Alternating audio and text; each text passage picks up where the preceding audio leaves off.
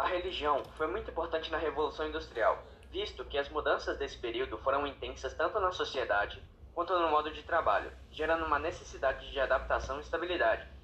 Com isso, muitas crenças surgiram para solucionar esses problemas e inseguranças. A prática dessas religiões se deu principalmente pela necessidade interior dos indivíduos que estavam se sentindo perdidos e precisando de orientação.